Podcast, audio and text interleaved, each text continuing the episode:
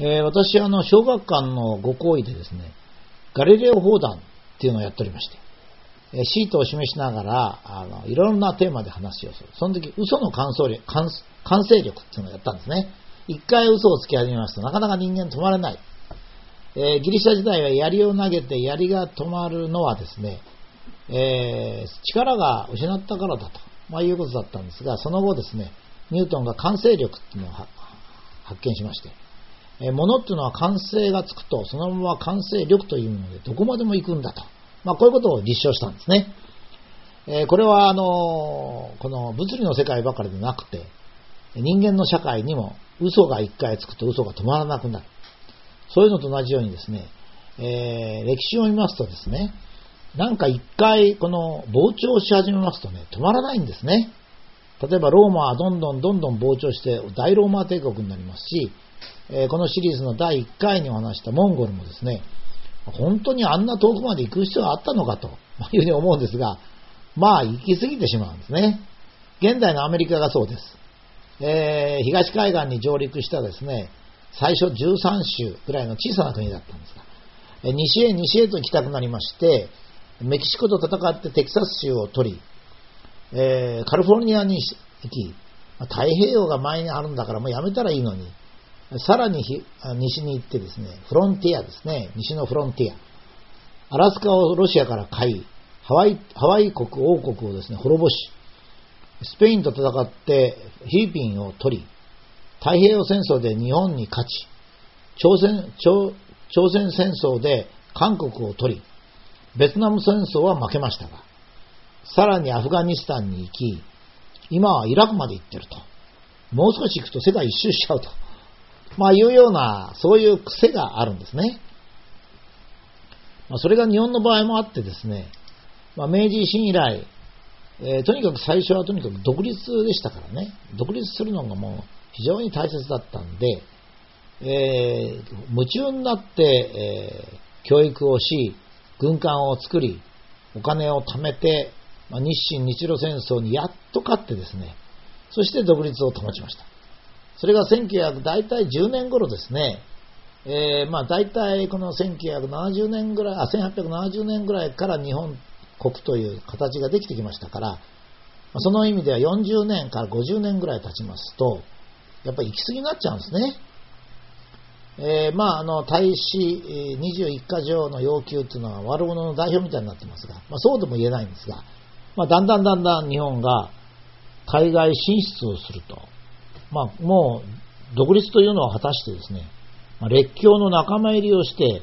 アメリカとかイギリスとかフランスとかオランダと戦っていこうじゃないかと、まあ、いうことになります。アジアの国としては珍しかったんですが、まあ、そういうふうになりますね。でついに、えー、有名な松岡洋外相がですね、えー、満州国のを日本が取ったもんですから、まあ、これを批判されたもんですから、えー、当時の国際連合、国際連盟って言ったんですけども、まあ、そこから脱退するわけですね。えー、42対1票、危険1。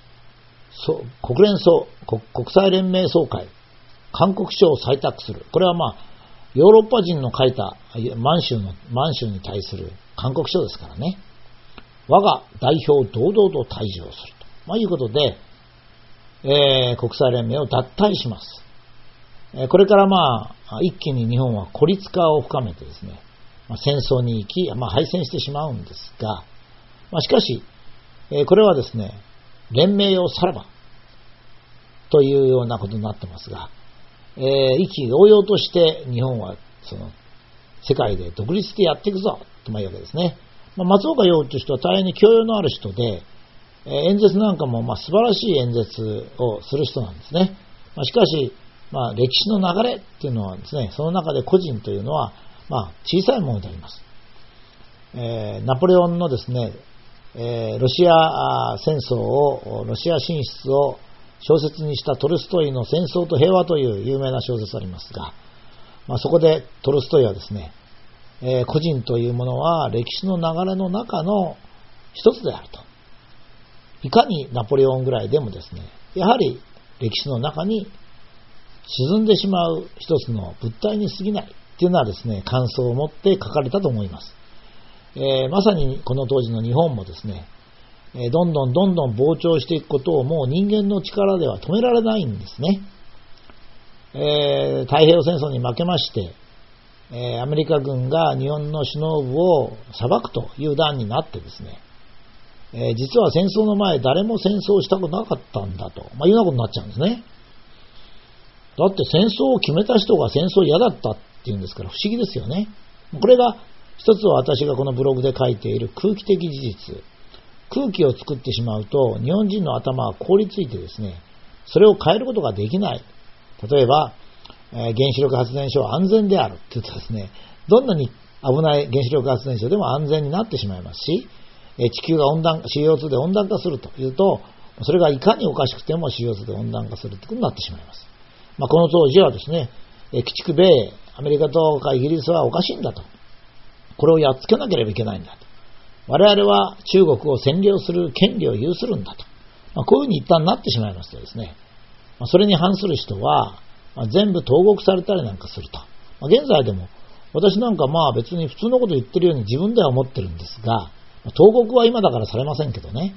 いわゆるバッシングを受けたり、時々テレビに出られないとかですね、いろんなことが起こりますね。まあ当時はもちろん憲兵もいますし、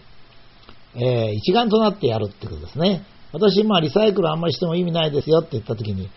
えー、国民が心を合わせてリサイクルするのにそれを水を差すのかってって、ものすごくやられましたけどね。それと同じことですね。えー、国民が一丸となって、米英と戦おうと、アメリカ、イギリスと戦おうっていう気分になってる時に、そんなことに文句つけたらなんだっていうことでみんなしょっぴかれちゃったわけですね。そういう時代でした。まあこの行き過ぎが残念ですね。えー、途中で止まらないんですね。建前社会ですから。建前社会っていうのは途中で止まらないんです。建前じゃなくて現実論でしたらね、アメリカの軍隊がこのくらいいるとか、最近でしたらですね、日本の原発は地震、津波のその設計がされてないんだと、まあ、こういうふうにこう事実がわかるんですけど、建前ですから、とにかく。だからもうそのままずっと自分が破滅するまで突っ走るっていう、まあ、これが、まあ、日本流のやり方であります。まあ、最後まで突っ走るのは日本だけと言ってもいいんですけども、まあ、ドイツがちょっと似てますけどね。まあ、そういう時代でありました。